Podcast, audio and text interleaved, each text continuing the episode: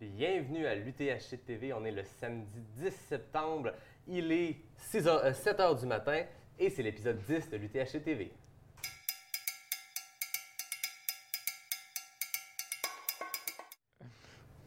Bonjour tout le monde, bon matin, bon matin Nicolas. Salut Yannick. La nuit a été courte, Elle n'a pas été. elle n'a pas été et écoute, c'est ça le dévouement. On est là pour vous, pour aller chercher les informations. On n'a pas beaucoup dormi, mais on a beaucoup, beaucoup de choses à vous partager. Parce Beaucoup d'émotions. Une nuit mouvementée. On vous l'avait dit quand on s'est quitté hier à l'épisode 9. hein, euh, on était à peu près à la moitié de la course, où du monde avait les infos de la première moitié de course. Là, on est allé euh, chercher euh, les pièces de puzzle manquantes parce que là, on a des finishers, on a un gagnant et on a une gagnante. Nicolas, parle-nous de, de cette nuit-là. Ben, la nuit s'est profilée assez correctement pour euh, Elliot Cardin, euh, qui, alors on l'a dit à un moment donné euh, dans, la, dans la journée hier, euh, se plaignait beaucoup, il n'aimait pas sa course, il n'arrêtait pas de se plaindre, se plaindre, se plaindre. Et puis après, on l'a vu sur les images, plutôt en pleine forme et prendre une belle avance sur ses poursuivants. Il est allé ainsi jusqu'à la ligne d'arrivée. Il est arrivé en vainqueur avec un temps qui est finalement pas si pire, puisque quasiment équivalent à celui de David Hedges euh, l'année dernière. Exactement. Euh, je ne veux pas dire de bêtises, 14h43 Trois. minutes. Donc, on est à 3 minutes près de ce que David Edges a fait l'an dernier pour l'emporter. Voilà, on va vous passer la vidéo de son arrivée au Mont Grand Fond en fin de, en fin de nuit. Euh, donc vous voyez, c'était encore bien la nuit. Alors là, évidemment, on ne le voit pas, mais il y avait cette nuit une lune, une pleine lune incroyable. Peut-être un, un- petit hommage à, Sébastien Boivin, euh, euh, qui nous a quittés il y a quelques jours, cofondateur de, l'Ultra Trail Aricana. Euh, et bon, le loup, la, la- pleine lune, c'était euh, assez symbolique. Il arrive, il arrive et puis bah, il, il te, prend dans les bras, Yannick. Et alors, on, va vous passer une. J'ai fait une petite entrevue avec lui très courte que je vais vous laisser entendre parce qu'elle est assez inattendue. Généralement, quand on, quand on demande à un coureur s'il est content d'avoir gagné, bah, c'est des mots qui sont plutôt euh, dans la joie, euh, que c'est formidable. Et bah, Elliot, pas tout à fait. Écoutez ça. Bon, comment ça s'est passé Victoire, t'avais dit avant de partir, c'est la quatrième, ça fait quatre ans que je me bats là pour Ouais. ça. Cette fois c'est pour moi, elle est pour Ouais. toi, mais visiblement ça s'est pas exactement passé comme, euh, comme tu le voulais. Non, là, j'y croyais pas du tout. Arrivé au Morios, j'étais comme. J'ai aucune jambe de monter. La, minute que je montais, en acide lactique complet dans les bras, j'étais comme. Le souffle super court, je comprenais pas ce qui se passait. Comme. euh, je me suis dit, il faut juste que je m'attache, que je continue. Anyway, je vais essayer de le finir dans mes, le meilleur de ma journée. Et je m'attendais jamais que ça me permette de gagner, euh, gagner la course. Puis c'est quand même un bon temps aussi, là, avec les petites modifications qu'ils ont faites après euh, Haute-Gorge, avec la single track au lieu de le chemin d'accès. Ben, ça fait que la course est, est plus tough que quand je l'avais faite euh, en 14h14. Fait que je suis vraiment, vraiment content. Est-ce que tu as eu du challenge ou est-ce que tu as tout le temps été devant tout seul? Euh, non, il y a Florent euh, jusqu'au Morios là, qui était vraiment pas très loin. Ça, ça a été challengeant, ouais, mais après ça, je te dirais, j'ai mis une bonne écart de comme 45 minutes. Puis après, il n'y a plus aucun split de disponible, fait que là, je savais pas trop. Et dans ta tête tout le temps derrière. Dans ta tête, t'étais comment? Ouais, t'étais, t'étais craintif en fait, malgré Ah tout ouais, parce que j'avais pas l'impression confiance que en mes toi. jambes avançaient bien, fait que euh, moi je regardais derrière, je suis comme il y a quelqu'un qui va me repasser. Mais finalement, c'était c'était juste comme ma perception de l'effort qui était vraiment pas bonne. Puis j'ai eu des difficultés, mais somme toute, ça a vraiment bien roulé. Donc, on, Elliot Cardin, euh, on vous le disait plus ou moins, hein, c'est un habitué de l'UTHC. Il a gagné le 65 km. Ça fait 4 ans quasiment de suite euh, qu'il euh, essaye d'avoir cette victoire enfin. Il l'a. Il a fait deux DNF, il a fait une deuxième place en 2020. Et alors, quand il est arrivé, vous avez vu cette entrevue, mais c'était assez amusant parce qu'au micro de, de l'animateur, Marc-André Paillet, la première chose qu'il a dit, c'est Je suis démoli. Je ne sais pas comment j'ai fait pour gagner. C'était une journée de marde. voilà, c'était assez amusant comme arrive. Il nous disait en fait qu'il y a eu deux portions sur le parcours où il se sentait vraiment, vraiment très bien. C'est là qu'il a ouvert la machine. C'est là qu'il a créé les plus grosses séparations avec euh, la deuxième place. Mais le reste du temps, c'était de la survie pour conserver cette place-là. Puis c'est ce qui est arrivé. Il nous a dit, juste avant les Hautes-Gorges, donc les 12 km descendant, plutôt roulant jusqu'aux Hautes-Gorges, il a déroulé, ça a super bien été, il a créé une séparation. Après les hautes gorges jusqu'au jet bleu, il a explosé. Ça il, a, il, a, vraiment poussé fort. Puis après ça, ça a été une survie difficile jusqu'à l'arrivée. Mais il a maintenu son avance. Il a terminé avec euh, quelque chose comme 1h30 aux dernières nouvelles.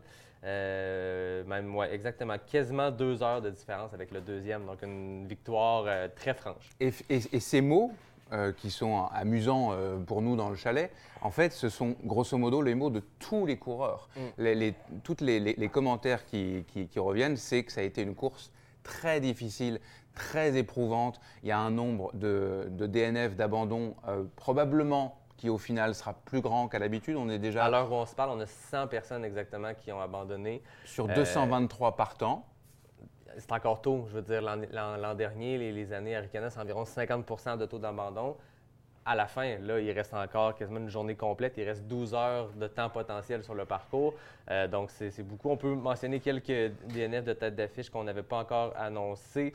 Euh, Lynn Bessette, je pense qu'on l'avait dit, Hilary McCloy, Alexis Chapdelaine, Sébastien Ashliman euh, s'est blessé à la cheville, il a décidé d'arrêter à mi-parcours. Eric DS, Stephanie Simpson, euh, Eric a, a annoncé sur les médias sociaux, il a dit que euh, c'était une course difficile, qu'il aurait pu terminer, mais qu'il voyait les championnats du monde de la backyard dans un mois, donc il a préféré euh, s'arrêter en- au 82e kilomètre. Donc, bref, des, des abandons. Puis là, on parle de quelques têtes d'affiche, mais c'est 100 personnes en ce moment qui ont abandonné. Pas de vidéo, mais quelques photos pour vous montrer les, poursuivants. Euh, vous voyez à l'écran euh, Jacob Barry-Arnasson, exploit parce que c'est la deuxième année en consécutive qu'il prend la, deuxième place après 16 heures et 28 minutes de course.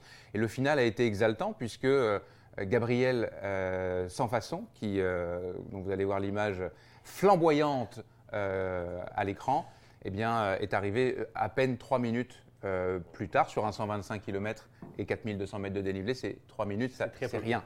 Euh, par contre, on a appris euh, juste avant de, de- de rentrer en Londres que Gabriel est parti en ambulance parce que ça rejoint un peu les, ce qu'on disait il y a quelques instants, euh, les conditions climatiques.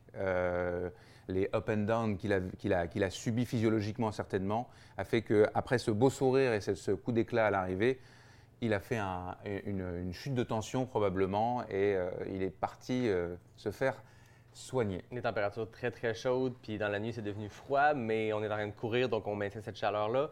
On a vu Elliott arriver Ouais, en camisole, il n'a camisole. jamais eu à mettre une couche. Par contre, nous, on était à l'arrivée, on avait trois couches, c'était quand même très froid.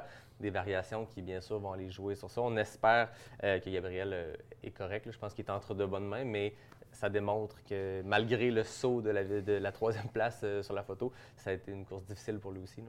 Et la première femme vient de rentrer euh, au Mont Grand Fond. Mm. Et c'est une surprise puisque euh, c'est Mylène euh, Sans Souci qui a mené la grande majorité de la course jusqu'à 110 km de course. Mm. Et puis là, gros coup de mou, elle aussi. Elle n'est pas encore arrivée à ma connaissance Non, pas- pour l'instant.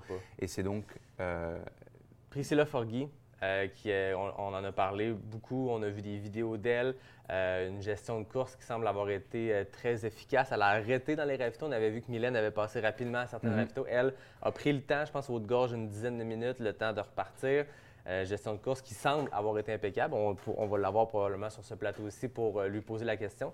C'est une fille qui c'est sa, première course au Québec, donc une Canadienne qui a couru tout récemment le euh, Squamish 50-50. Donc, euh, c'est une épreuve où il y a le Squamish 50K et le 50 Mile. On les fait un après l'autre. Elle a remporté l'épreuve de 50 000 et l'épreuve overall des deux. Fait intéressant, Jenny Quilty, la gagnante de l'année passée, aussi avait fait ses armes au euh, Squamish 50-50, une deuxième place. Donc, on voit que peut-être qu'il y a une ressemblance. Je ne sais pas si de faire le Squamish 50-50 avant l'UTHC, ça- c'est synonyme de, de- de succès, mais ça l'a été pour nos deux gagnantes euh, des deux dernières éditions. Et puis, ça devient une, euh, une habitude. À l'UTHC, on a des femmes qui se classent, des athlètes féminines qui se classent très haut, puisque Priscilla, Priscilla termine à la sixième place au classement général, juste devant Mylène Sans Souci, qui vient à l'instant Ah. de passer la ligne euh, d'arrivée après 17h37 de course. Donc, 54 elle- pour Mylène, 17h54. à la septième place au classement euh, mm. au classement général. Et tant qu'à parler de nos euh, sixième et septième personnes qui ont terminé, parlons des quatrième et cinquième. On l'avait dit, Yannick Bernard, c'est un gars qui est un métronome, qui a beaucoup d'expérience.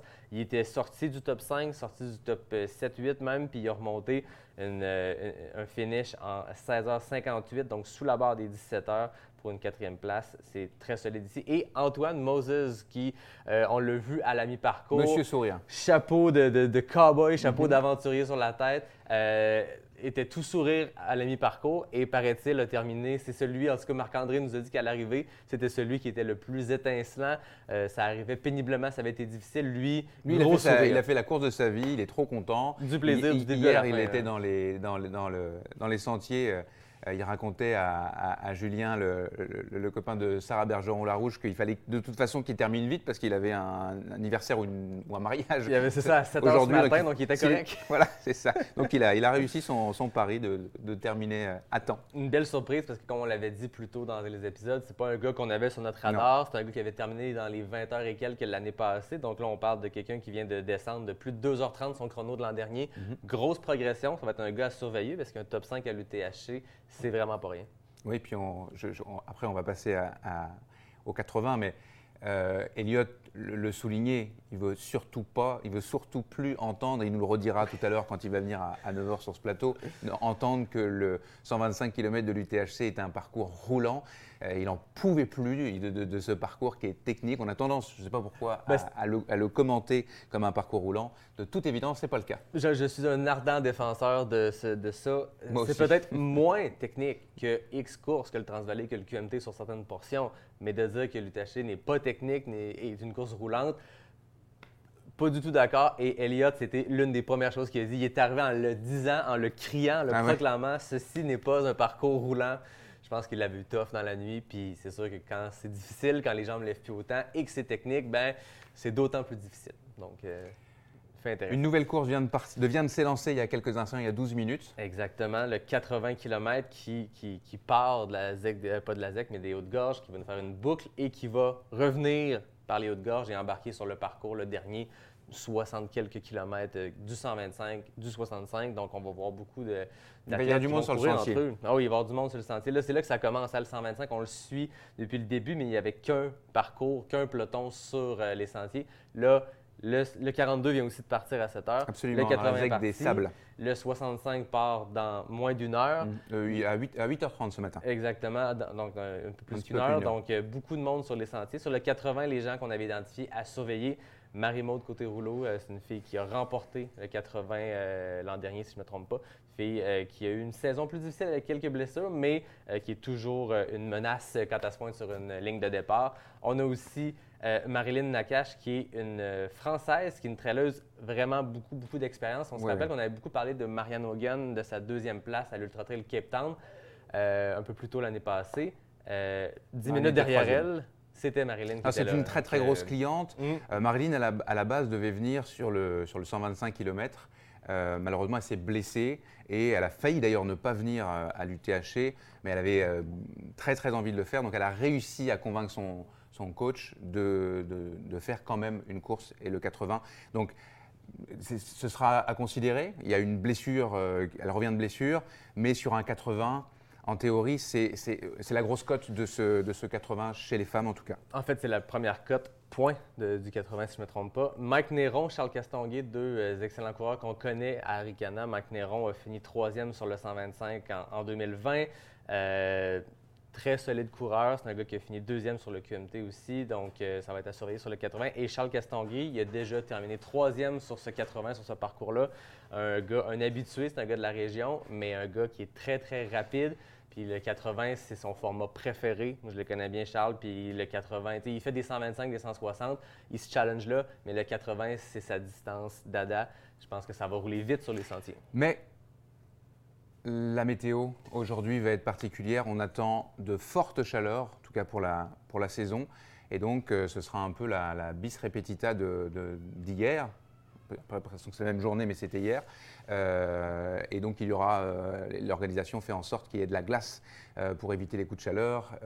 il faudra que les coureurs s'hydratent extrêmement bien pour éviter la déshydratation, évidemment. Les, les, en tout cas, On aura l'occasion d'en reparler aujourd'hui, je pense, parce que ça va, ça va demeurer un, un fait de course, cette météo, tout au long du week-end. Oui, ça clash avec des éditions où on a vu des gens arriver du 65, du 42 avec euh, tuc, bof, euh, peut-être jusqu'au cou, les gants, les manches longues. Il fait déjà très très On bon. ne devrait pas voir ça aujourd'hui. Mhm. Euh, Est-ce que c'est le temps d'accueillir notre Ah invité? ben oui, je pense que c'est le temps. c'est la tradition. On a même continue, dépassé hein. un C'est pas parce qu'il est 7 h du matin qu'on n'aura pas d'invité. Non, non. Euh, ben, je te laisse l'introduire. Eh bien, euh, Joanie Saint-Pierre va nous rejoindre euh, avec nous. Alors, c'est une collaboratrice. C'est presque du copinage qu'on fait ce matin. Joanie euh, collabore aux événements Aricana. Euh, c'est l'une des personnes qui est derrière les réseaux sociaux tout le week-end avec Amy Duguay. Mais on t'accueille pas pour ça. On avait envie de revenir sur un nouvel événement au Québec, des événements Aricana, le Tranche Charlevoix, dont tu as eu euh, la responsabilité. C'est toi la- le grand Manitou du Tranche Charlevoix. Et on avait envie que tu nous débriefes ça un petit peu, que tu nous racontes comment les choses se sont passées. Puis c'est quoi le Tranche Charlevoix pour les gens qui nous écoutent et puis qui ont peut-être pas vu ça ou vu ça de loin? Oui, mais le grand Salut, privilège. Bonjour, bonjour, bon matin. Bon matin. En fait, euh, oui, effectivement, j'ai eu le grand privilège de monter avec une équipe euh, qui s'est un peu improvisée quand même, là, disons-le, là, euh, le Tranche-Charlevoix, qui était euh, la semaine dernière, donc une semaine à peine avant l'Ultra Trail Aricana du Canada, ce qui, euh, ce qui faisait en sorte qu'on devait bâtir une nouvelle équipe parce que tout le monde était euh, bien occupé. Deux événements back à back. Oui, c'est ça, à recevoir les 3100 coureurs en fin de semaine. Donc, euh, le Trans-Charlevoix, en fait, c'est euh, la première course à étapes linéaires de, de trois jours dans Charlevoix où on devait monter finalement un, un campement éphémère qui suivait la progression des coureurs sur trois jours. On a quand même monté trois camps parce qu'on les a accueillis la veille pour un départ en navette à 6 heures du matin. Donc, on a reçu, on a fait une édition, euh, nous, on, l'appelle notre, notre projet pilote, là, mais euh, c'était- plus qu'un projet pilote quand même, là, on va se le dire. Ça n'a pas eu l'air Mais- d'un projet pilote. Quand on regardait les images, c'était une course qui avait l'air d'avoir 10 ans d'expérience, qui était bien rodée. Mais on est content, on est content. On a eu une belle météo à peu près comme aujourd'hui. Fait que nous aussi, là, coup de chaleur, euh, Mhm. euh, soleil intense, il a fallu gérer la déshydratation. Donc, c'est, euh, c'était, euh, c'était trois distances entre, euh, variant entre 28 et 38 km pour un total de 103 km sur trois jours. Ça fait en sorte que, tu sais, c'est de toute beauté en ce moment, en plus de parler pendant que les gens du 125 arrivent, Mhm. mais ça rend une, une longue distance d'un 100 km plus accessible. Mais avec, avec l'aspect de la fatigue cumulée qu'il ne faut pas négliger, hein? avec, un, avec des nuits courtes, vous connaissez les nuits courtes. C'est- la Mais- gestion. Je ne vois pas du tout de quoi tu parles. c'est le- le- c'est- c'est la, la gestion dans toute sa splendeur. Oui.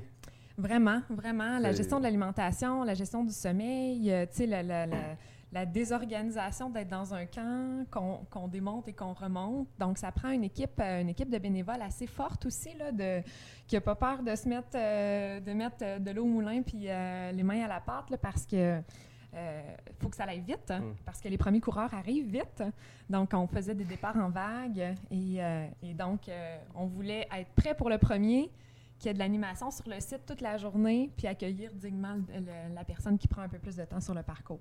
Est-ce que c'est une course qui a une vocation à être compétitive ou à être une expérience collective euh, sur les mêmes sentiers qu'on qu'on- qu'on foule tout, tout ce week-end? Il y avait vraiment... euh, on, on- on- on savait hein, qu'on créait une expérience, qu'on favorisait la rencontre, qu'on permettait aux gens assis sur le bord du feu le soir de continuer à jaser de leur course Mhm. ou, ou de n'importe quoi. Mais bon, ça parlait particulièrement de course, faut dire. hein. Mais euh, les moments d'échange étaient vraiment magiques. Ça faisait en sorte que le peloton de tête, quand ils partaient, là, ils se sont entendus pour partir ensemble. Ils ont fait la majorité de la course ensemble. Avec un certain Guillaume Barry qui est décidément certain- absolument partout sur les sentiers. Oui, Caméra puis, euh, avec- oui, oui, puis qui était parti très, très tranquille. Là. Il Oui. se remettait d'une blessure à ce qui Exact. Il là. allait, relax, Mais- je pense qu'elle a dit.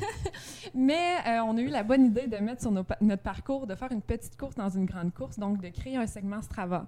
Puis là, ben, il y en a, ça a l'air que les fils se touchent quand il y a un segment Strava. fait qu'on l'a perdu de vue quand il est arrivé au segment. Mais, euh, mais oui, euh, franchement, là, la- toute la- la- la- l'esprit de communauté était vraiment, euh, était vraiment touchant. Puis on a le temps de découvrir l'histoire des coureurs. Mm. Donc, quand les coureurs traversent la ligne d'arrivée en pleurant, tu sais, tout le monde, tu sais, c'est vraiment touchant. Hmm. Puis, puis j'espère qu'à travers les images, de ce qu'on partage, puis les Les vidéos qui vont être faites, c'est... magnifiques. Il faut que vous alliez voir ça sur, le, sur les, les comptes de- du Tranche Charlevoix. Les photos sont splendides. Ouais. Ouais. Puis je, je me demandais parce que moi, j'ai eu le, le plaisir de jaser avec des gens qui l'ont fait, avec Julien Lachance qui faisait partie notamment du comité aviseur et tout. Et la perception des coureurs, c'était un succès sur toute la ligne. Les gens sont venus enchantés. Je parlais avec Nicolas Dan qui, le mardi matin, m'écrivait, puis il était sur son nuage, puis il était, je pense, nostalgique de la fin de semaine qui venait de passer.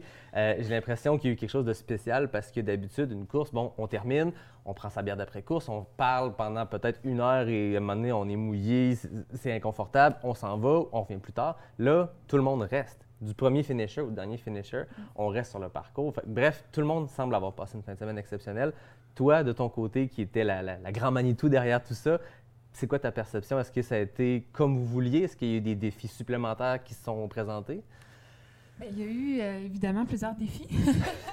il y a eu plusieurs défis. euh, mais tu sais, on peut pas dire que on, est vraiment fiers. On est vraiment fiers, on est vraiment satisfait parce que pour une première édition, pour moi en tout cas, c'est au-delà de mes attentes, considérant qu'il y a deux semaines, on n'avait pas beaucoup d'équipes. hein. Puis euh, on avait des bénévoles, suffisamment des, bénévoles super compétents. On est allé jongler, greffer des gens avec une grande capacité de travailler dans l'ambiguïté, hein? donc une grande, une grande capacité d'adaptation Mhm. et de flexibilité, donc des gens qui prennent des initiatives puis qui, qui ont un super leadership, puis ça, ça fait en sorte que ça a été un, un beau succès. Non, on est très contents. La météo nous a, nous a aidés là, parce que les campements, il faut dire quand même que ont été prêts la semaine avant, fait que s'il y avait plus, ça aurait été un peu boiteux. Tu disais pilote. Alors quand on a un pilote, généralement il y a un bilan, puis on décide si Ouais. on y retourne l'année prochaine. Ouais. Est-ce que le bilan est fait? Est-ce qu'on y retourne l'année prochaine? Ben, on n'a pas fait encore notre post-mortem avec l'équipe. Vous avez Je pas le temps, de bah, t'as peut-être un. Ça fait Je suis sûr que t'as un, t'as un sentiment. Mais euh, ben, définitivement, on a des coureurs qui, euh, qui se sont déjà mis sur la liste d'attente pour l'année prochaine. Cette année, je pense qu'il y a beaucoup de gens qui étaient intéressés aussi, mais on est sorti tard dans le calendrier des Mhm. coureurs. Euh, Ça reste un gros défi quand même. Fait que moi, j'ai l'impression que, en fait, c'est vraiment notre désir là, de, de relancer. On a des partenaires qui nous ont fait des clins d'œil pour dire, hey, nous, euh, on revient l'année prochaine. euh, C'est plutôt bon signe. c'est bon signe, c'est bon signe. Il faut dire aussi qu'on a collaboré dès le départ avec les Premières Nations. Et ça, ça l'a emmené un aspect super intéressant de, de, de prendre en compte, de se faire accueillir en disant, tu sais, euh, bienvenue sur, euh, sur le territoire ancestral du Nitassinan, vous êtes sur des terres non cédées, en dessous des pylônes électriques, euh, dans, dans une tente autochtone. Et, euh, et c'est unanime pour les Premières Nations qui ont collaboré. L'année prochaine, ils vont retravailler leur chapoutoir pour que ce soit plus grand encore, nos Wow. salles Ok. communautaires. Cool. Fait qu'ils ont déjà un plan de match. Fait que c'est bon signe d'habitude. C'est Mhm. bon signe. Vraiment, c'est quelque chose qui est unique que vous avez fait, je pense, qui, manquait. On savait pas qu'on en avait besoin dans le paysage de la trail au Québec, jusqu'à temps qu'on l'aille et qu'on fasse wow, parce que des courses sur étape, par étape, il y en a eu. Mais là, le campement qui se déplace, il y a une logistique derrière ça qui est énorme, mais ça permet quelque chose de linéaire. Je trouve que c'est l'événement parfait pour deux types d'athlètes. Ceux qui veulent commencer à toucher à ces longues distances-là, mais qui veulent peut-être pas le faire d'une traite sur le 125 Arikana. Et ceux peut-être qui se préparent pour des plus gros défis plus tard dans l'année, qui veulent se faire un week-end choc. Puis ça avait l'air d'être unanime que ce défi-là était énorme, puis que le, le- le lundi matin, la troisième journée, les jambes étaient lourdes, mais on est allé s'amuser sur un sentier qui n'avait jamais été touché dans le cadre de, de l'Ultra Trail Arikana. Mhm. Pas de traversée de Charlevoix, un sentier qui est plus près de Baie-Saint-Paul. Parle-moi de cette troisième journée-là, sur ce, ce nouveau sentier-là, qui faisait pas partie de l'écosystème Arikana. Ben, en fait, ça, c'est une, c'est une grande richesse du Trans-Charlevoix d'aller jouer dans le secteur de, de Charlevoix-Ouest, Mhm. finalement. là. C'est quelque chose qu'on n'avait pas beaucoup exploité. En fait, c'était vraiment magnifique de voir la réaction des coureurs à leur arrivée du jour 3 parce que tout le monde était comme cette section-là était magnifique, c'était trop beau, c'est roulant. Ça pour de vrai, Elliot, il, il serait d'accord avec moi sur celle-là. Là. C'était roulant, c'est pas technique. Euh, tu sais, il y a des montées parce qu'on on- on est comme sur le edge en fait de la vallée du gouffre. Mhm. Donc, on descend tranquillement vers Baie-Saint-Paul, mais on a quand même un 1100 mètres de dénivelé. Ça reste un, ça reste un 29, là. on dit 27, on est plus à 29 quand même, là. Mais, euh, mais des sentiers single track dans de la forêt super dense, avec des beaux points de vue sur Baie-Saint-Paul, super roulant. Fait qu'après avoir fait les Morios, euh, le Mont du Four, du lac à l'Empêche, parce que en fait, il y a une portion quand même du 125 sens inverse qu'on fait à partir du parc des Hautes-Gorges, ça fait du bien. Ça fait du bien de, de, de gagner en capacité puis de dire, OK, je suis encore capable de courir. Là. Ça, ça va bien parce C'est que une roule. récompense, un bonbon de troisième journée de pouvoir dérouler puis euh, se laisser aller. Ouais, là. ouais, exactement. exactement. Ben, félicitations pour ce beau succès-là. Bravo. Merci, merci. Puis il faut dire quand même à terme, on espère le faire sur 5 à 6 jours pour Oh. traverser l'entièreté de l'arrière-pays. Si On fait juste dire ça comme ça. On est qu'au début de quelque chose. Oui, c'est ça, ça. exactement. Pendant qu'on se parlait, on a eu deux autres personnes qui ont terminé le 125. Donc, on a Loïc Jougla qui a terminé ça euh, une quinzaine de minutes après euh, Mylène et Julien Bouchard aussi, donc qui a terminé en 18h15. Ils semblent avoir couru ensemble parce que leur temps d'arrivée est à quelques centièmes de seconde près. Ça ressemble pas mal à ça. Ça ressemble pas mal à ça. Peut-être que dans une nuit difficile de s'allier avec un autre coureur, ça peut toujours aider à passer à travers. Définitivement. Ceci conclut, je pense, euh, cette nouvelle pastille, de, cette nouvelle émission. Et la première d'une longue série, d'une une- longue journée. On va essayer de vous raconter ça, de continuer de vous raconter toutes les courses de, de l'Ultra Trail Aricana aujourd'hui, euh, avec une belle équipe. On est une vingtaine mobilisés toute la journée pour vous raconter ça. Merci tout le monde. On se revoit à 8 h. À tout à l'heure.